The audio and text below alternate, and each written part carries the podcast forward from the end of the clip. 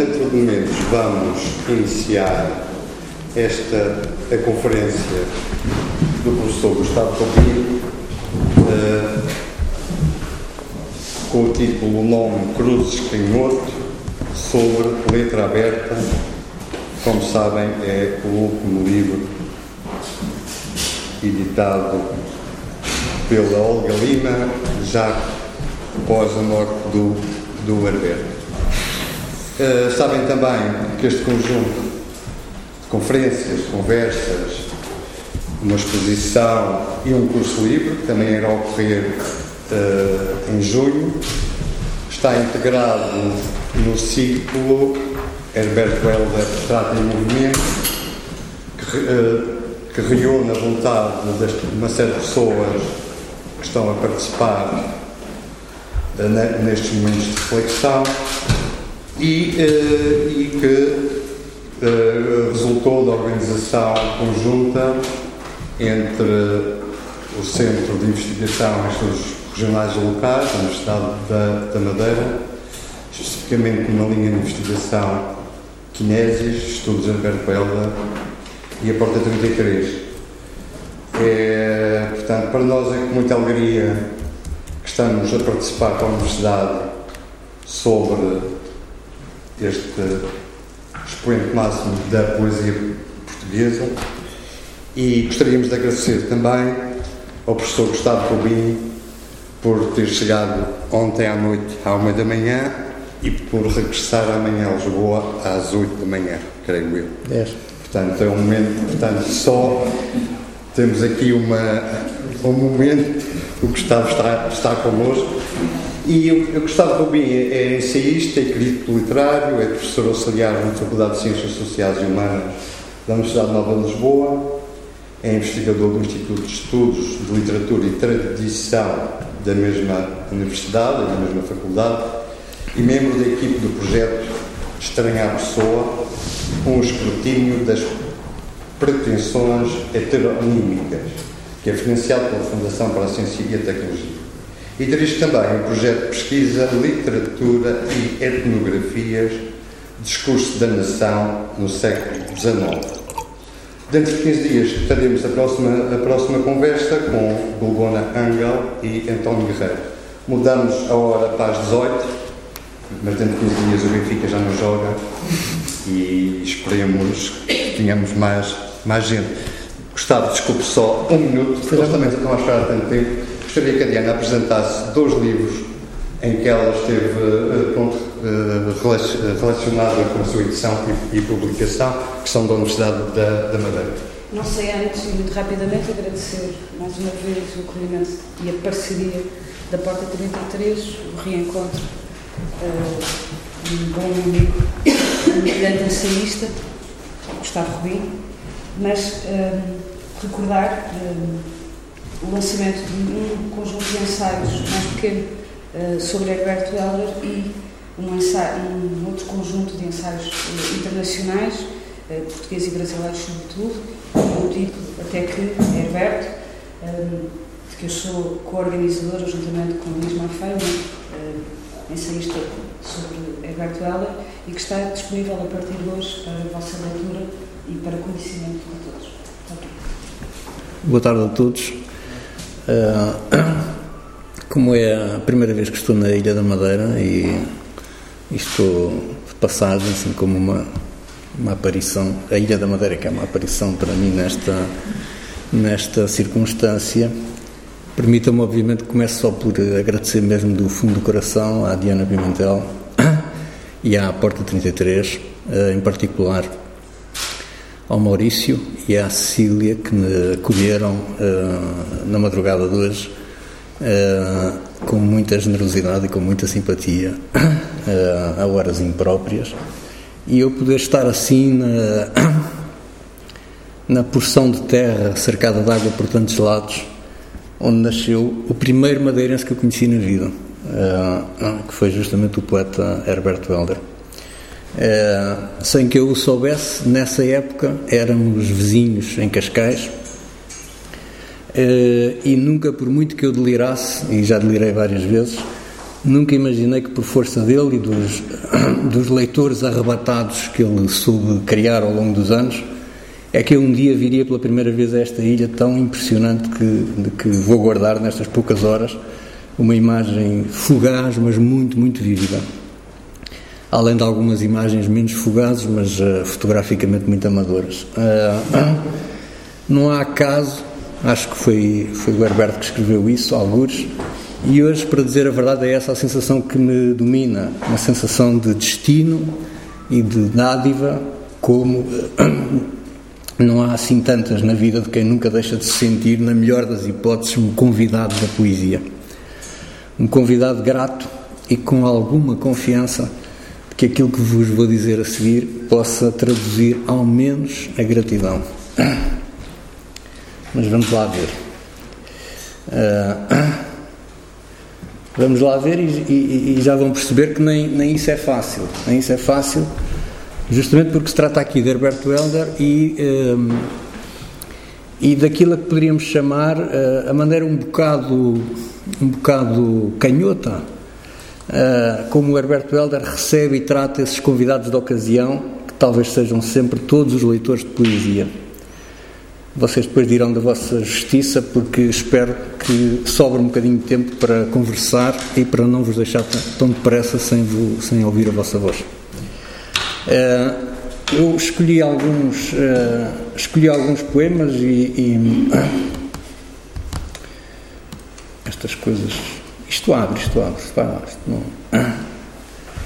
Já se,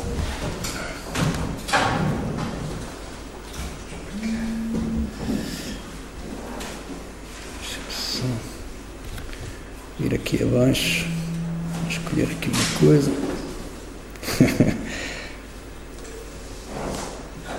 Onde é que está o. Só puxar para baixo. Ah, claro, obviamente.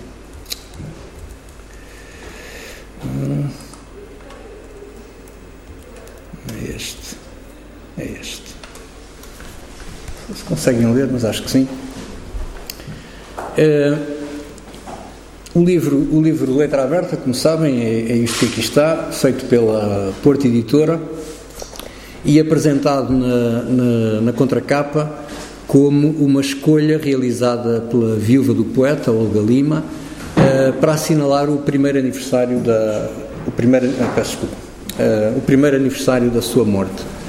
Uh, Começamos com este, com este poema e, e, com um dos, dos exemplos de textos que aparecem em duas versões, a versão, a versão do manuscrito e uh, uh, a partir do qual é feita a transcrição que dá depois o poema, uh, o poema impresso, uma das originalidades deste, deste livro em particular.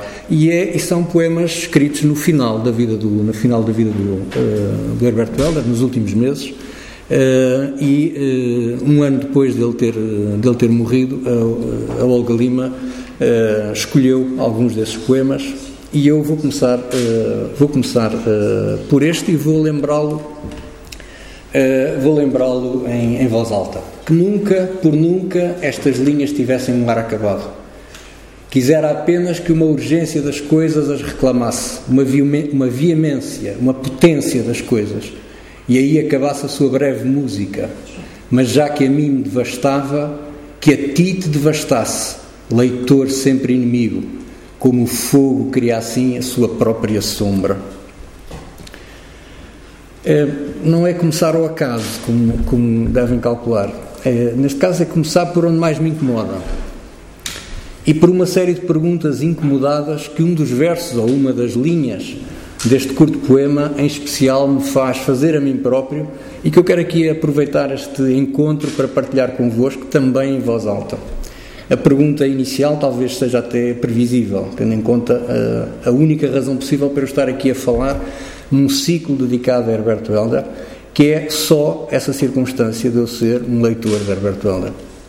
E a pergunta é esta: como é que pode um leitor ser sempre inimigo do poeta? Mas uh, tenham a paciência de me deixar refazer a pergunta noutros, noutros termos, de outra maneira. Como posso eu, que, como já disse e insisto, não posso não ser leitor, aceitar esta posição, aceitar este papel ou esta condição de inimigo daquele que leio, daquele que para mais leio ou julgo ler com fascínio, com paixão, com amor, com toda a atenção pedida ou exigida por quem depois, sem piedade, me declara para sempre, desde sempre, seu inimigo. Ou, ainda de outra maneira, que espécie de ilusão é que morre aqui, nesta declaração de guerra sem trégua, que ainda por cima me deseja nada mais, nada menos que a minha devastação? Não vejo muito bem como é que é de atenuar as consequências desta pergunta, que não tem nada a ver com aquilo que vos contei há bocadinho, com o tal conhecimento pessoal do que vos falei, e que, aliás, só por culpa minha é que nunca se transformou numa amizade a sério. Uh, numa relação de amizade propriamente dita, que, no entanto, até poderia ter, ter chegado a ser. Não é, disso, não é disso que eu estou a falar. Estou a falar de outras consequências. Uma das quais era para mim bastante inimaginável quando eh, li pela primeira vez este pequeno livro póstumo, eh, eh, a consequência que é, nomeadamente, a hipótese de ter de reconhecer que na inteligência do título escolhido pela Olga Lima, suponho eu que foi escolhido por ela, esteja prevista a hipótese de se entender a letra aberta como uma reformulação poética da expressão portuguesa guerra aberta. Não é de todo impossível, nem é implausível eh, essa conotação. Tanto mais que há nesse título, letra aberta, qualquer coisa que faz pensar numa espécie de galicismo escondido, quer dizer, mal escondido. Eh, uma alusão à prática da carta aberta, que em francês é justamente lettre ouverte e que, portanto, numa distorção literal, quer dizer, literalmente literal, porque é a letra que está aqui em causa, se poderia uh, traduzir por uh, letra aberta. Letra ouverte, letra aberta. E toda a gente sabe que o traço principal da carta aberta é ser polémica, ou abrir polémica, e que nesse sentido ela não tem a natureza das outras cartas, ou aquilo que nós supomos que é a natureza das outras cartas, das cartas comuns, vulgares, das cartas em geral, tal como não tem pelo facto de ser aberta, pública, uh, dirigida não se sabe a quem, talvez a todos, mesmo quando indica expressamente o seu destinatário ou o seu visado, o seu alvo, que é o que acontece com a maioria das cartas abertas.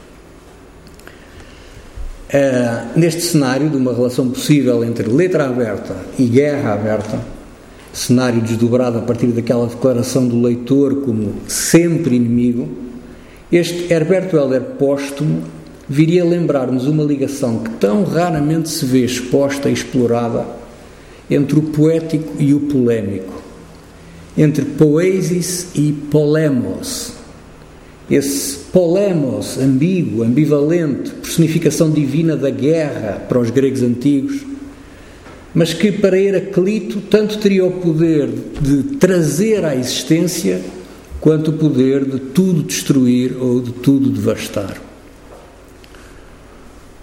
Acho que há umas páginas de Heidegger sobre esta, sobre esta matéria. Coisa para nós investigarmos mais tarde. É, e no fundo, talvez seja esta duplicidade que me faz ficar incomodado. Porque não, não sei bem o sentido em que sou, enquanto leitor, votado à devastação, à destruição pelo fogo, à minha transformação em sombra do fogo que queima, ilumina e devasta o poeta antes de mim. Suspeito, desconfio que esse desejo, que essa ficção de que eu, inimigo, me veja devastado, resulte do que está dito na primeira linha do poema a linha que fala do poema enquanto estas linhas e declara como se condensasse extremamente um programa que nunca por nunca estas linhas tivessem um ar acabado. Suspeito que é contra mim, leitor, que isto é dito. Porque suponho que leitor, nas linhas deste poema, possa exatamente querer significar aquele que vê ou projeta nas linhas do poema um ar acabado. Aquele que acha que um poema, sendo da ordem do, da poesis, do fazer, do fabricar, só é poema quando está mesmo feito, completamente feito, finalizado, acabado, como um, edifício se acaba. E que, portanto, eh, pede ao poema o contrário do que uma urgência ou uma potência das coisas poderia reclamar destas linhas. Que elas não tivessem mais que uma breve música destinada a extinguir-se rapidamente com a própria força dessa urgência. São duas maneiras de acabar, se repararem bem, se, se olharem para o, para o poema, são duas maneiras de acabar. Porque o Herberto Helder usou aqui o mesmo verbo, exatamente o mesmo verbo, duas vezes, como se ele tivesse dois sentidos opostos. Isto é, como se da primeira vez, na primeira linha, significasse acabamento, enquanto remate da obra, obra feita desde o primeiro caboclo até ao último remate, e isso nunca por nunca estaria no desejo do Herberto. E da segunda vez, na quinta linha do poema, e aí acabasse a sua breve música, o mesmo, o mesmo verbo, exatamente o mesmo verbo, significasse extinguir-se, desaparecer, morrer, mas morrer definitivamente, como uma música que se deixa de ouvir e nunca mais volta a ouvir-se. É isto, é isto que eu chamo uma conferência, ficar aqui a. se isto é uma conferência, vou ali já bem. É, ficar aqui a ler, um, a ler um texto linha por linha, porque se for sozinho tem nada para dizer. Se for só da minha cabeça, não sai nada. Este, este segundo sentido do verbo acabar seria aquele que transformaria necessariamente o leitor em inimigo, sempre inimigo. Porque, especulo eu, o leitor é aquele que prolonga, é o que repete, é o que reitera, é o que fixa é o que não deixa cair o breve na sua brevidade. É aquele ou aquela, sim, leitor ou leitora, tanto faz, é igual, uh, que converte o breve em demorado. No fundo, como eu estou exatamente agora aqui a fazer. exatamente isto. Parando neste poema, demorando, percorrendo-lhe as linhas, que ao mesmo tempo dou por acabadas, é? inalteráveis, imutáveis, sempre as mesmas que leio e releio, e assim não deixo que elas acabem, nem permito que elas se extingam, como se eu mesmo tivesse, ou melhor, como se eu mesmo é que tivesse o poder de continuar a escrevê-las com a minha leitura, com o meu tempo, com o meu vagar, e portanto o poder de decidir da duração da música que nessas linhas soa ou ressoa. Reparem, eu, leitor, que, como leitor, sou afinal inventado pelo poema que leio e sem a existência do qual eu seria leitor de coisa nenhuma, e que, sobretudo, não passo muito obviamente de um mero leitor entre outros, de um mero leitor entre muitos outros. Há bocadinho me perguntavam, ali na sala ao lado, perguntavam da, da televisão se não era verdade que o Herbert Helder tinha mais leitores fora de Portugal do que do que em Portugal. No Brasil, por exemplo, tem imensos. É? Portanto, eu sou só um leitor entre outros, um entre muitos outros leitores, absolutamente indeterminados, e dou-me, no entanto, a esta liberdade de desprezar completamente a urgência, a veemência, a potência das coisas que terá ditado estas linhas a Herberto Helder e ponho-me aqui, detenho-me a lê-las, a ler sobretudo uma delas, como se ninguém mais as tivesse lido, quase como se ninguém tivesse sequer reparado no que elas tão veementemente dizem e afirmam, como se uma linha em particular me visasse diretamente e me obrigasse a uma resposta. Que espécie de gratidão é que há nisso? Imaginando que estou a. E não é imaginar pouco, é, é outra vez delírio, mas pronto. Imaginando que estou a perceber alguma coisa deste poema respondendo assim frontalmente à interpelação que ele de qualquer maneira me faz, designando-me como leitor e tratando-me por tu, que a ti te devastasse, leitor sempre inimigo, fazendo aliás lembrar Baudelaire, numa espécie de poema prefácio das, das famosas Flores do Mal, mas com a diferença de que aí ao menos o Baudelaire chamou ao leitor hipócrita, mas também lhe chamou seu semelhante e seu irmão. Já não é mal. É, nada, o Alberto, nada disso. É, não há cá irmãos nem semelhantes. É, imaginando, portanto, que responder assim à letra, que é o que eu estou aqui a fazer, à letra, em pé de igualdade e como se fosse de olhos nos olhos, é, que é isso que este poema me pede, é como estas linhas querem que eu as leia, numa espécie de inimizade frontal, quase um duelo, um desses duelos em close-up a, a Sérgio Leone. Então aproveito já agora para chamar a atenção para o resto do livro e para o motivo da guerra, para o, se quiserem chamar-lhe tema, também pode ser o tema da guerra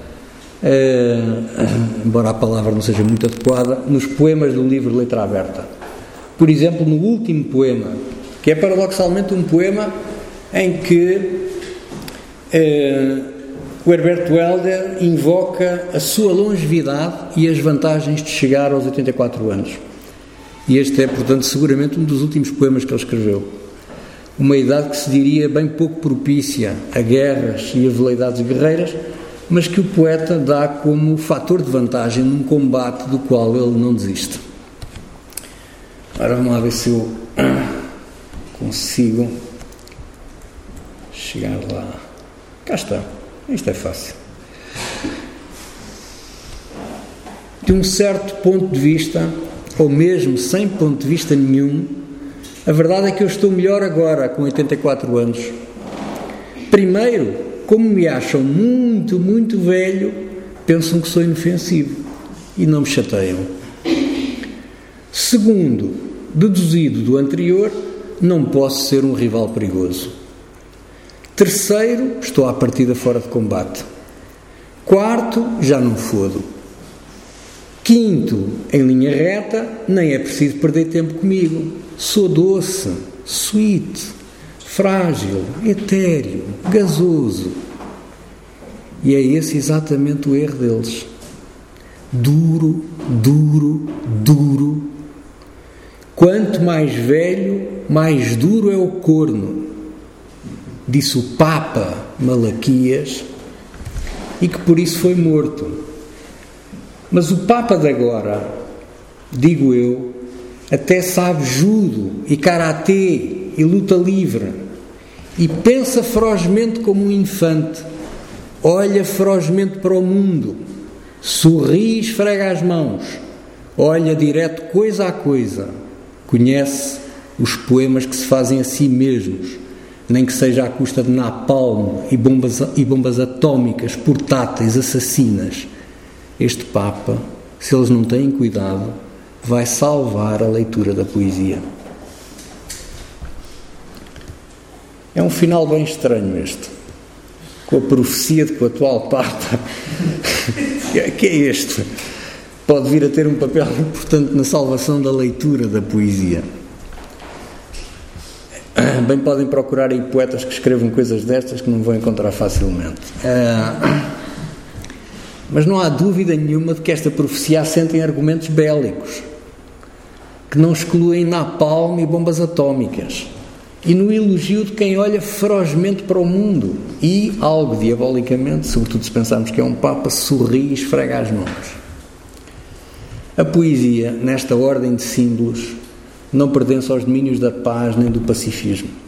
E para os fins da guerra que lhe é própria, imprópria, encontra aliados nas paragens mais inesperadas. O que, na verdade, não se segue lá muito, não é? Porque não sei bem o que é que eu possa ter em comum com o Papa de agora, o qual, aliás, sabe, sabe português, dizem que sabe português, além de outras línguas, que fala fluentemente, e também peregrina, por acaso, hoje, 13 de maio de 2017, por eh, locais portugueses, outros locais muito distantes do Funchal, e onde, de certo, não se deslocou para falar do nome Cruzes Canhoto entre esse Papa e eu, se estivermos ambos de alguma maneira obscura, ocupados a salvar a leitura da poesia, há um desequilíbrio enorme que não se altera muito só por por acaso, por mero acaso, eu também sei um bocadinho de karatê. Acho que isso não, acho que isso não chega.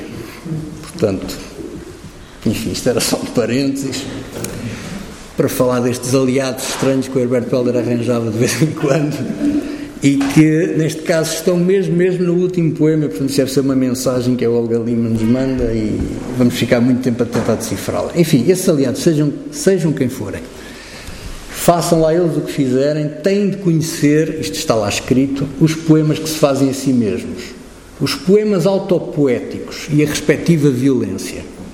Essa violência é literal, entendamos, é a violência da letra, o poder da inscrição da marca no corpo, sem a qual nenhum poema, no sentido duro, nada doce, sweet, nada etéreo em que o Herbert Weller entende a palavra e a coisa poema, nenhum poema se escreve, em parte alguma, sem esse poder da inscrição no corpo. Estes últimos poemas de um poeta que se sabia à beira da morte aos 84 anos falam frequentemente dessa proximidade e dessa iminência da morte são poemas extremamente corajosos a falar daquilo de que ninguém quer falar.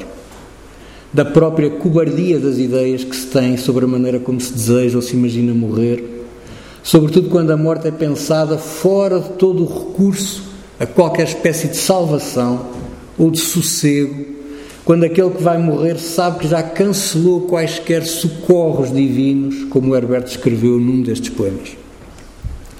Mas eles falam igualmente, quase como se fosse a mesma coisa, do momento inicial de abrir a mão à primeira letra e da dor que acompanha esse início, que é abertura e rasgão. Como se em abertura e rasgão outra ideia se começasse a desenhar. Ou então a mesma, a mesma ideia oposta à leitura a ideia da escrita como coisa oposta às amenidades, às levezas da leitura, sobre as quais, aliás, Maurice Blanchot escreveu páginas inesquecíveis, mas muito esquecidas, naquele extraordinário ensaio chamado O Espaço Literário. Um ensaio que foi escrito já em 1955 e parece que foi ontem. A escrita como dilacerante experiência de nascimento que por um instante parece igualzinho a uma experiência da morte. Uh, vamos ver se a gente encontra isto. Só a primeira é que custa. Abrir a mão à primeira letra, no osso da mão, na carne e sangue da mão esquerda, que não, nunca te embaraça a dor que rasga osso a osso a carne toda, do mesmo lado de onde te assoma tanto sangue Parece, diz alguém, que a própria carne está rota aí, na letra aberta, dentro da boca funda. Por mim, isto é sempre por mim, uh, ouço este poema, porque não está aqui outra pessoa a falar a não ser eu, por enquanto, ouço este poema de tal maneira que aquela primeira letra de que ele fala, a letra que custa, eu julgo poder identificá-la, julgo poder perfeitamente lê-la no poema, mesmo sabendo que ela não está lá escrita. Seria exatamente a letra M, a primeira letra da palavra morte. Aquela que entrando no osso da mão, não de qualquer mão, mas sim na carne e sangue da mão esquerda, causa a dor com que aquele que escreve não se pode nem deve embaraçar.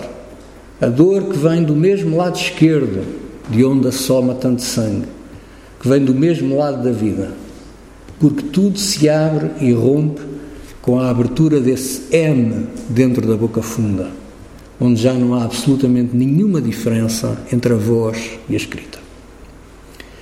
Não se deixar embaraçar pela dor dessa primeira letra poética, isto é, polémica, dolorosa, violenta, cardíaca, é entrar no espaço de uma obra poética como quem entra logo desde o início, sem guia nem mestre na intimidade da morte.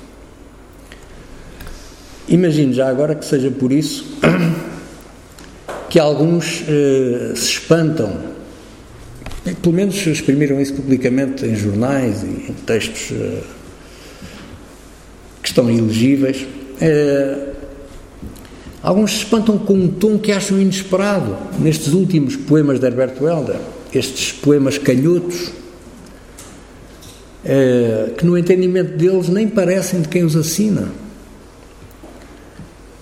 porque essa assinatura parecia estar agora a desfazer aquilo que tinha feito antes, a desfigurar uma obra ou a começar outra obra sob o mesmo nome. Eu, na minha opinião, acho que essas coisas só se dizem porque nem sempre se pensa como estes poemas pensam. Seria, vá, o segundo motivo, o segundo tema para o qual chamaria a vossa atenção. É, como estes poemas pensam a fundo e longamente nas mãos e na questão das mãos. Essa questão das mãos está muito legível em vários lugares dessas páginas póstumas, acabámos de ver um desses lugares. Por exemplo, nessa página que faz uma ligação direta entre mão e salvação, entre mão e ressalva. Está mesmo aqui ao lado. Com três dedos da mão escreves tudo o que sabes mas precisas da mão inteira para assinar esse tão pouco sabido. Com um dedo apenas escondes a linha já acabada. Com a mão inteira assassinas a pobre criatura. Com apenas essa mão única ressalvas o teu nome. Demoras a mão usada para não salvar coisa nenhuma. E a mesma, já exausta, para salvar a mão que não te salva. E não precisas de nada para te salvares do mundo, apenas saltar no abismo, como a criança que salta à corda de ar.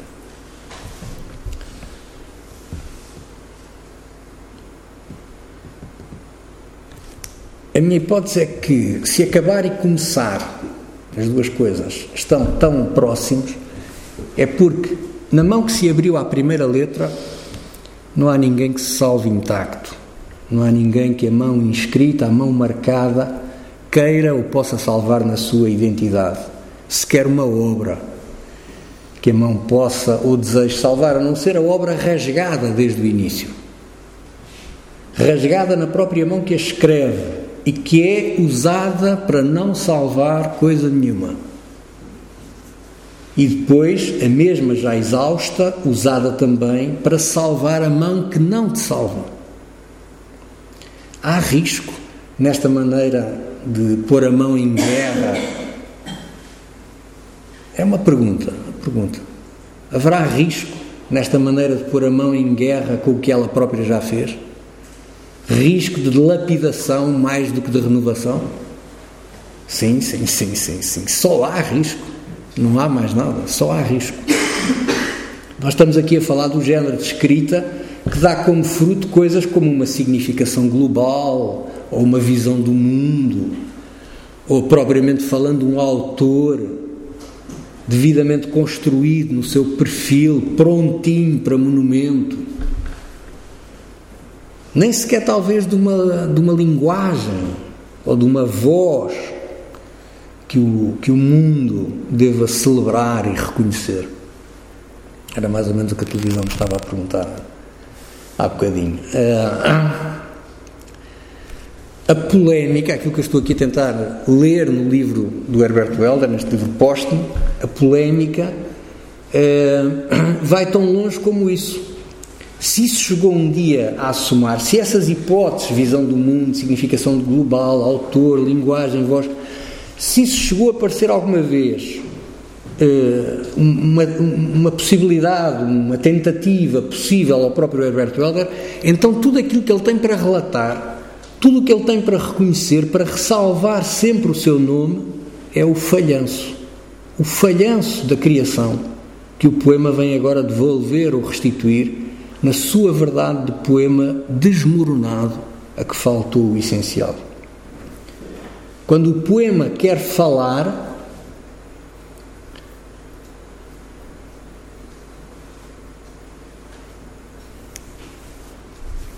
e é difícil não ter aqui presente de alguma maneira o pensamento de Ossip, do russo Ossip Mandelstam, o grande poeta russo que às vezes parece o mais próximo parente de Herbert Welder e que escreveu um, um ensaio famoso chamado O Interlocutor. Quando o poema quer falar, é o poeta que fala e que falha. e que não deixa ver nada senão o nada que lhe é uh, próprio. Vou, vou mostrar-vos o que é que estou a falar. Escrevi umas poucas linhas como estela e como exemplo, mas faltava a algures uma linha de silêncio que as ligasse todas. E então abri a mão inteira e sobre a mão abri a boca e depois fechei os olhos a toda a volta e depois a terra estremeceu e depois eu estremeci no meio dela, mudo e cego e surdo e imóvel. Mas soube que não tinha criado os elementos do mundo, nem nada que ligar a nada com que ligasse. E o poema ruiu de alto a baixo, sem base ou centro ou cume ou nome ou número, ou mais ou menos que isso, sem autor confesso, mas sobretudo, sobretudo, sem silêncio, sobretudo, sem silêncio no meio, sem um intenso silêncio do milagre. E então olhei as coisas sem as ver ou demais as vendo, e falei e falhei, mas não foi por causa disso foi por causa do nada do mundo. Foi apenas por nada. Um poema como este deveria ser lido tendo ao lado uh,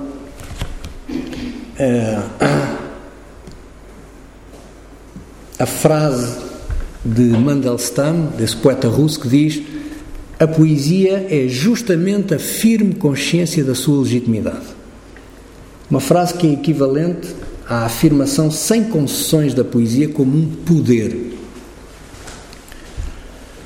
E perante o poder da poesia, o poder dos poemas canhotos que se fazem a si mesmos, toda a legitimidade procurada no mundo é apenas o encontro falhado com o nada do mundo. Talvez nós, os que não somos poetas, pouco possamos perceber desta batalha incessante entre a afirmação do poder do poema, um estranho poder que parece depender inteiro de uma linha de silêncio, que atravessa as poucas linhas com que o poema se faz e se torna estela e exemplo, e o nada do mundo que o faz logo falhar. Um poema, no fim de contas, tão frágil e tão vulnerável, tão inerme e tão sem poder que falha apenas por nada. Eu registaria este intervalo mínimo no qual cabe todo o equilíbrio pelo qual se combate em letra aberta dir-se-ia que contra tudo e contra todos, incluindo nós, leitores, o intervalo imponderável entre o silêncio e o nada. Seria da nossa parte, estou quase a terminar, um erro enorme. Será sempre, a meu ver, um erro enorme imaginar que aquilo de que o Herberto Helder nos fala aqui é daquilo que alguns académicos e alguns críticos chamam a batalha pelo cânon.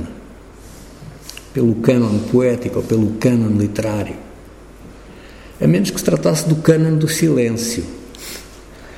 Uh, mas isso já exigiria todo um outro discurso, é? todo um esforço noutro sentido, muito desviado do ruído demasiado mundano em que se perdem os críticos e os académicos, ou pelo menos os maus críticos, que eventualmente serão até em alguns casos eminentes académicos.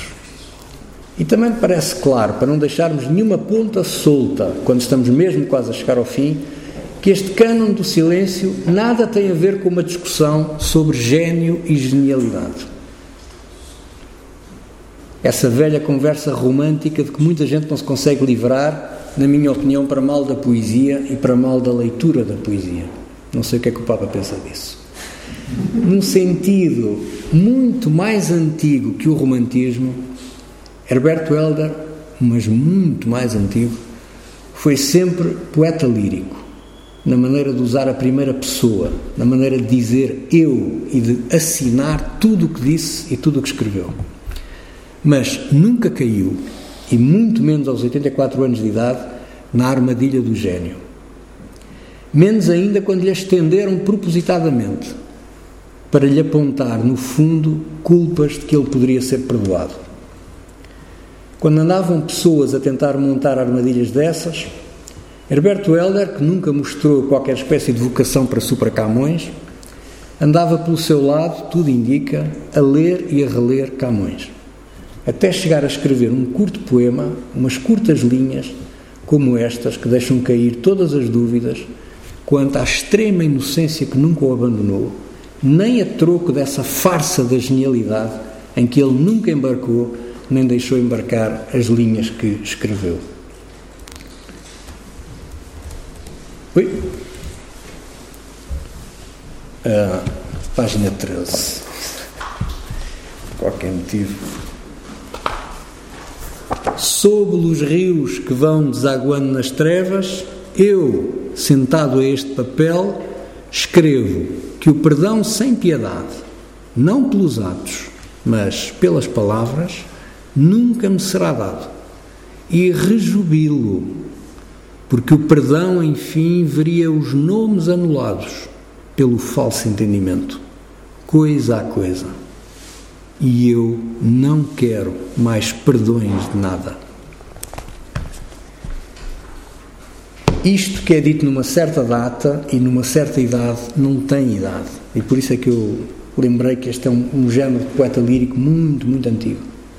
Tem tão pouca relação com a idade física, com a velhice ou com a juventude, como o desejo e a imaginação do desejo. Essa paixão lírica a que Herbert Weller nunca renunciou, nem mesmo quando aos 84 anos já não fodia.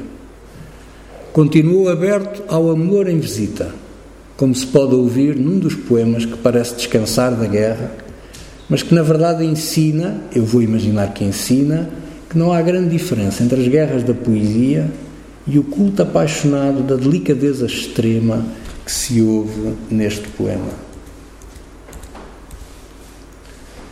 Se eu tivesse dois ou três dentes de ouro, mordia-te o corpo todo. Se eu tivesse mel e fósforo para tocá-lo, tocava-te no sexo. Se eu cantasse no murmúrio quente, cheio de erros, chamava-se, chamava-te junto ao ouvido. Se tivesse o teu nome escrito pelas unhas fora, pedia que me deixasses entrar, mudo e selado, na alma e na memória. Se me dissesses, beija-me onde queiras, onde queria eu beijar-te, senão nas pálpebras e nos dedos e nos cabelos se perguntasses e onde vamos viver, eu respondia onde não sei o que, cheio de ar revolto. Mas se, por exemplo, eu tivesse um diamante e o diamante desabrochasse e esse diamante eu mesmo pusesse no meio do mundo e o deixasse crescer até ser uma árvore, e se dormias debaixo dela, eu despia-te, peça a peça, a roupa quieta, até as minhas mãos serem tão íntimas que dormias e acordavas nas minhas mãos. E eu tocava-te então na boca do corpo, por onde estremecias toda. E eu tocava a tua fundura, que não acabava nunca, extremo a extremo a tua delicadeza extrema, e punha nela o selo, e punha o selo da minha boca, e tu acordavas toda, e ficavas tocada toda, todo o tempo lá no cabo do mundo onde morávamos durante o momento. Mesmo no amor, neste amor que não tem outra expressão nem outra linguagem senão o tocar e o deixar tocada, mesmo aí se aplica aquela frase famosa de Ossip Mandelstam, uma frase que eu só conheço em francês e que me parece, e que me parece escrita subterraneamente nas linhas póstumas, mas vivas, de letra aberta. A poésie c'est toujours la guerre. A paz, as tréguas, acrescentava Mandelstam nesse seu ensaio, só acontecem nas épocas de idiotismo social. Nas outras épocas, as palavras, as raízes das palavras e os condutores de raízes, acho que era assim que Mandelstam chamava os poetas, batem-se umas contra as outras, uns contra os outros, incessantemente, fora da nossa vista, fora da visibilidade do mundo quando alguém triunfa, quando alguém vence nesta guerra, não precisa de falar muito alto, não precisa de subir a alturas vertiginosas, porque é do contrário que se trata. É de ir ao fundo da língua para exercer a difícil virtude dos nomes rasos e ganhar nada mais do que um nome obscuro, o tal nome Cruzes Canhoto que nem é preciso lembrar nem consagrar com nenhuma tradição de ordem metafísica, nenhuma igreja, nenhum culto, nenhuma espécie de santidade.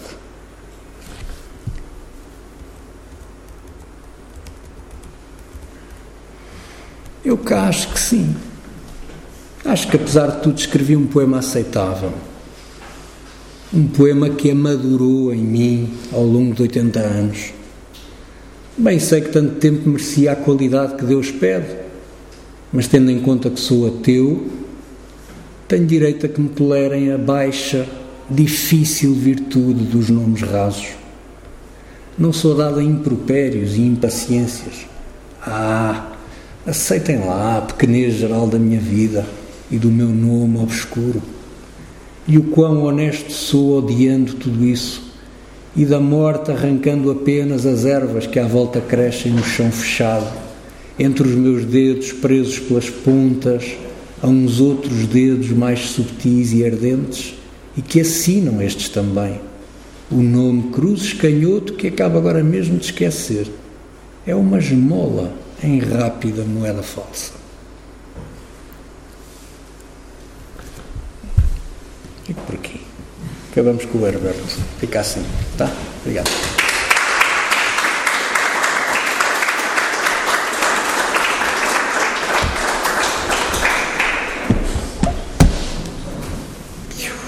Não sei quanto tempo é que isto demorou, se calhar demorou. Sete horas está bem, não é? Ainda dá para ver mais uma coisa outra. Não interessa.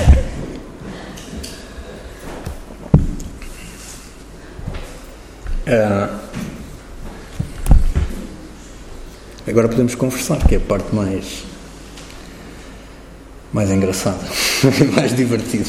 Isto foi só, fui só eu a tentar honrar o convite que me fizeram da melhor maneira ao meu alcance e agradeço mais uma vez muito à Diana e, ao, e à Porta 33.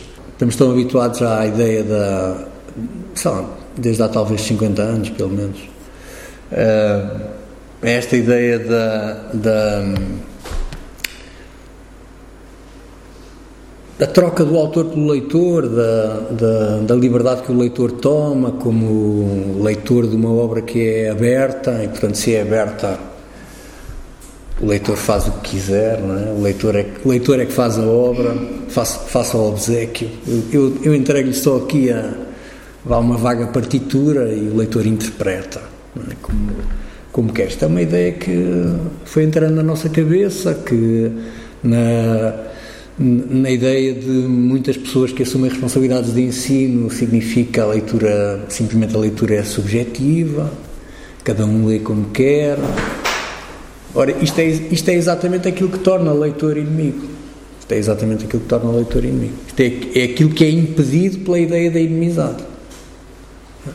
O, o, aquele que toma o leitor como inimigo é aquele que desgraça a vida, a vida desse leitor que se imagina muito privilegiado, completamente livre, solto para fazer o que, o que entender. É, é só convidar alguém a, a, a, nem diga a ler este poema, mas a, ler qualquer poema do Herbert Welder e dizer então agora faça lá aí o que lhe apetece e veja lá o que é que sai daí.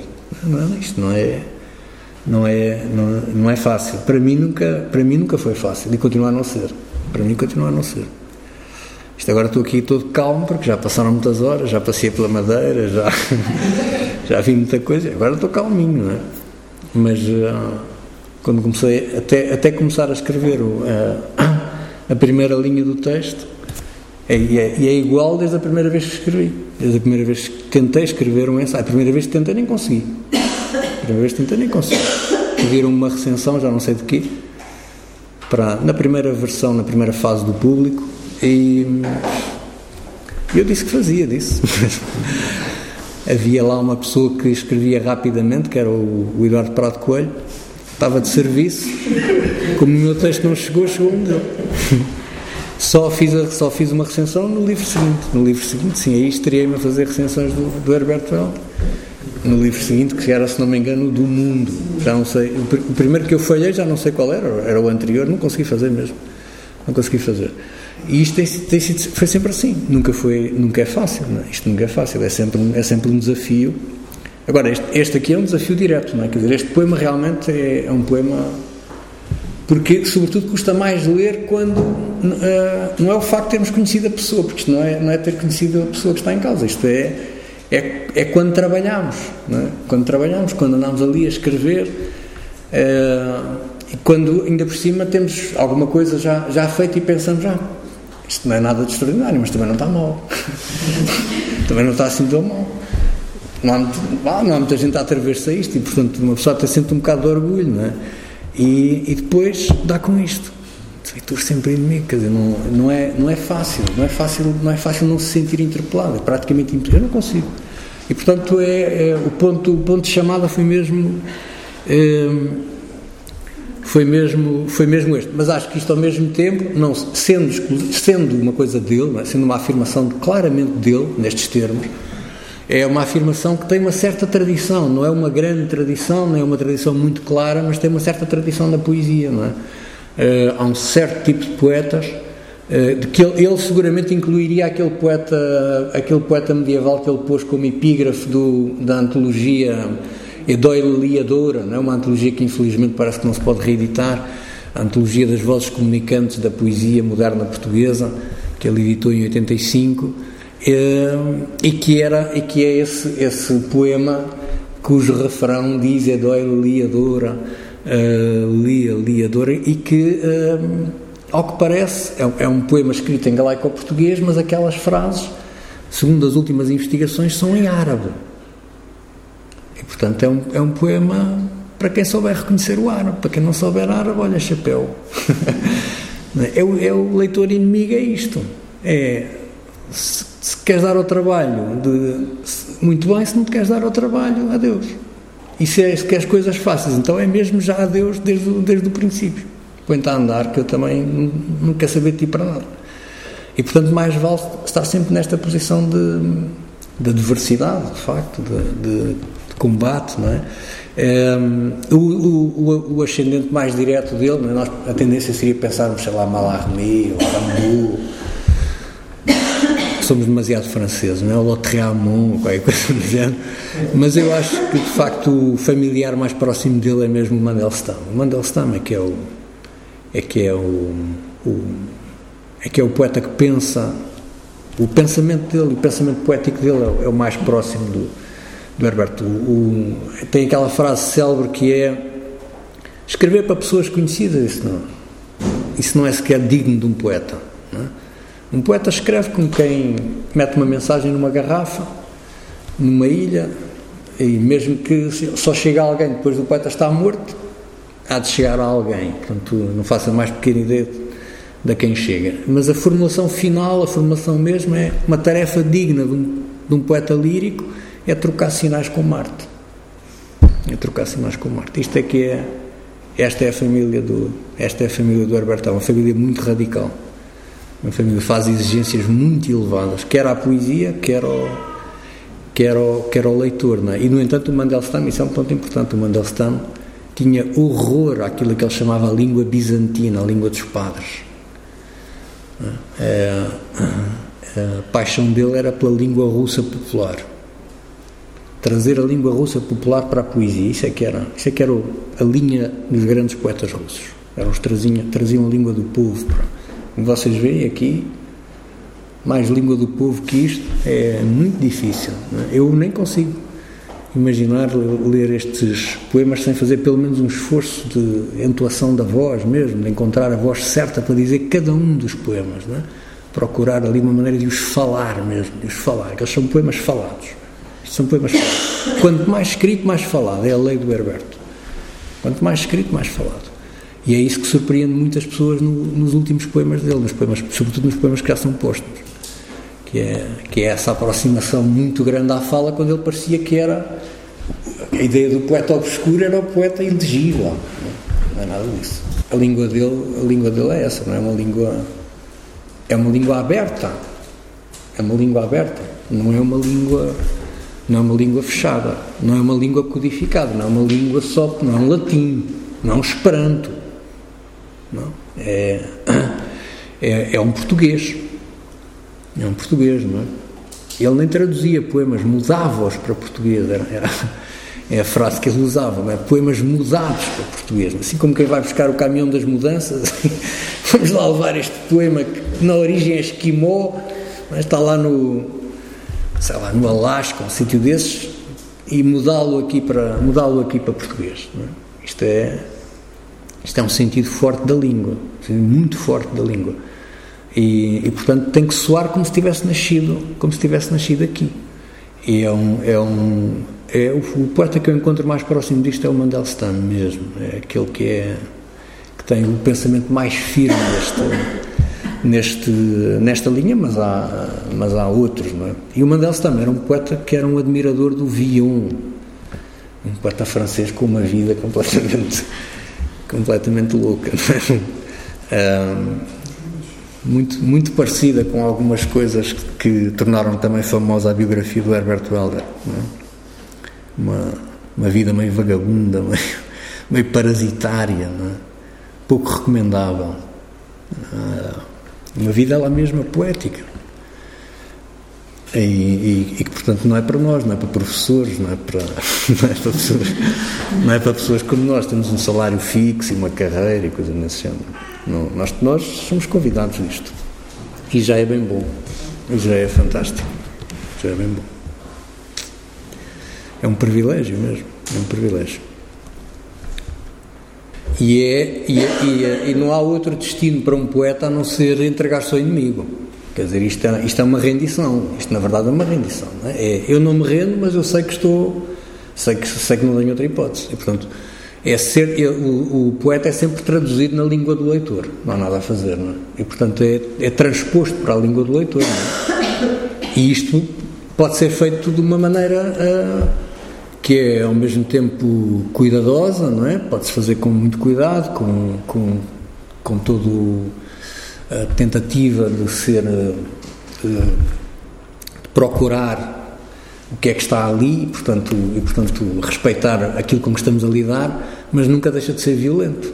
Nunca deixa de ser violento. Mesmo isto que eu acabei agora de fazer é, é muito violento, não é? Quer dizer, é, não parece, mas é, ou pode não parecer, mas, mas é violento, é sempre violento, é transpor para é transpor esta língua para a minha, para aquilo que eu sou capaz de, de, eh, de dizer, não é?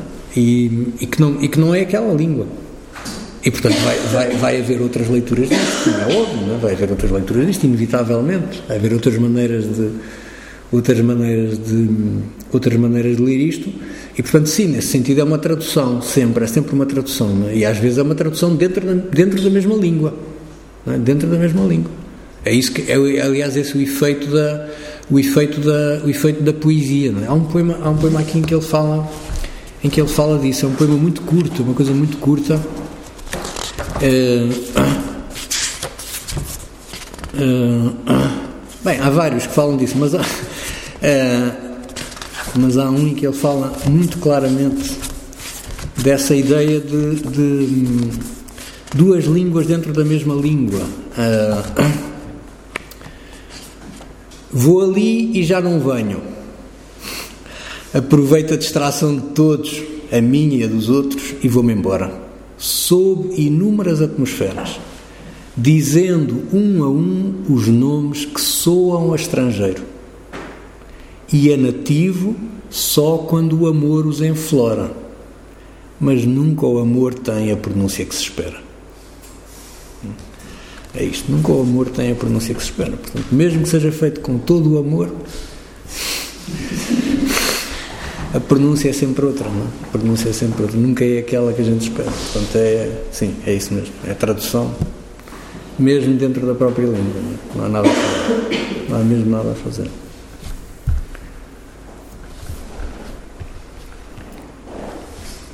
O que eu estava a tentar sublinhar é o lado mais herbertiano é nele não há destrinça e não há destrinça entre hum, a força que cria, a força que destrói.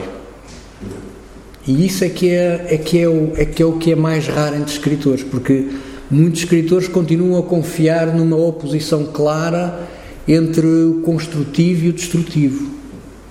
É? São escritores que acham que trabalham para construir uma obra e que essa obra é um contributo e que os outros lhes devem estar gratos por esse contributo uh, e que o leitor depois pode fazer uso desse, dessa obra e que beneficia com isso. Uh, esta visão não é, não, é, não é a visão que o Herberto escolhe. É aquilo, aquilo que o torna diferente é a gente nunca sabe se está a construir alguma coisa ou se está só a destruir. Aquilo que a gente constrói é pela escrita, tanto pode ser construção como destruição. E desde a primeira linha até à última. E portanto o fogo é a melhor imagem. Porque nós nunca sabemos se o fogo é, é, é, é aquele elemento, é aquela energia, é, o fogo solar, sem a qual não há vida, é? ou se é, ou se é aquele fogo uh, que várias pessoas aqui provavelmente terão tido uh, experiência e que é e que é aquilo que uh, dá cabo da vida, é?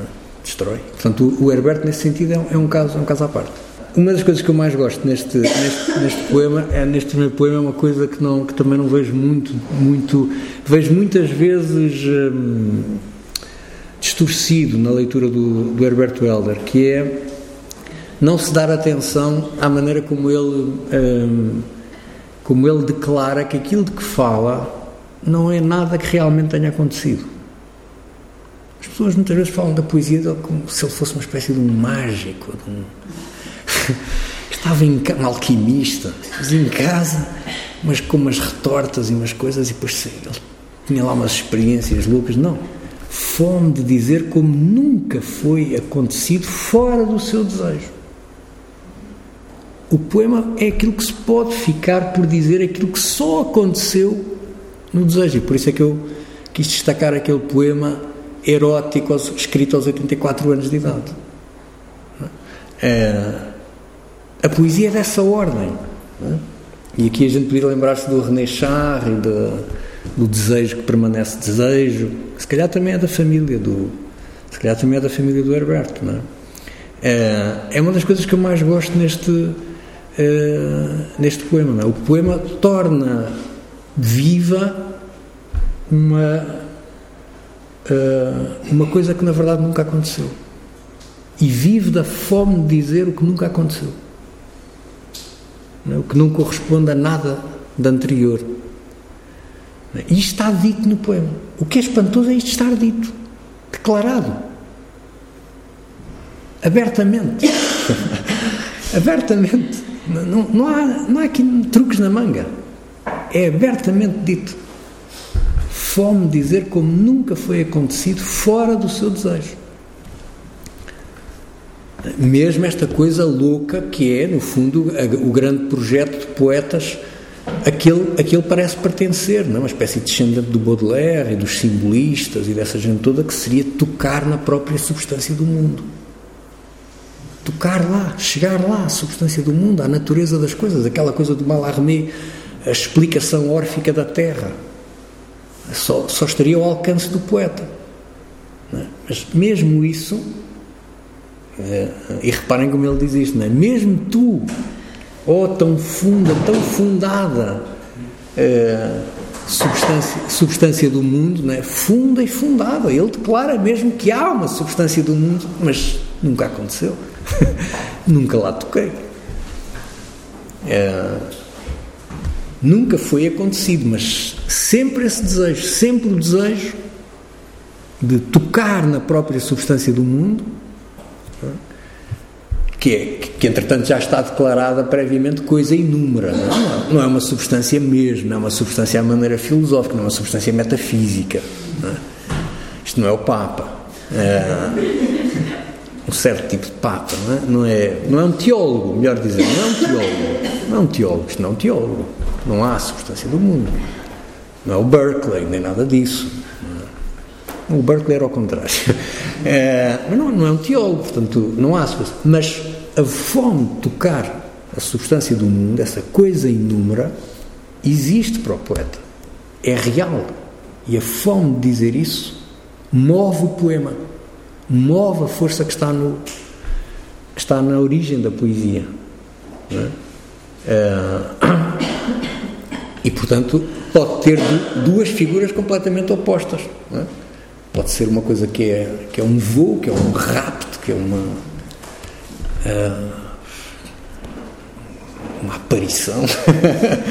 13 de maio, uma aparição. Uh, ou pode ser o contacto com o próprio ovo, não é? com o o germe do mundo, não é? como quem fosse aos elementos, como quem fosse capaz de ser aos elementos mesmo, ou elementar. Não tenho nenhuma lei nem regra para desordenar um poema escrito. Não, é? não tenho mais que o desejo de tocar-te, ó oh, coisa inúmera, que entretanto, além de tocar, conto e reconto continuadamente.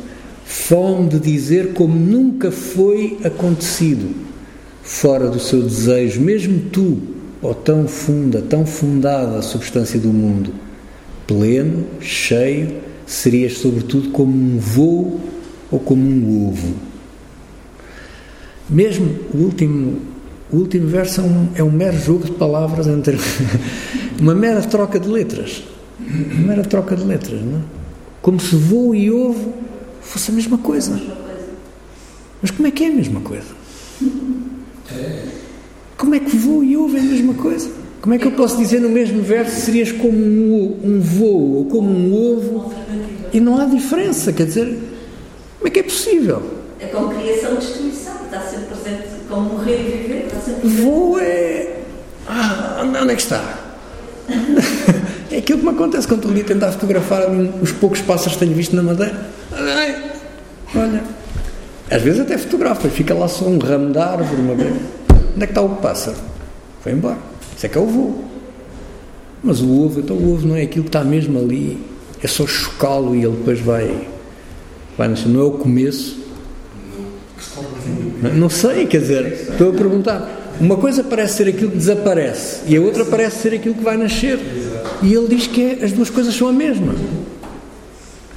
É o aberto neste sentido, quer dizer, é aberto às duas possibilidades mais opostas uma à outra.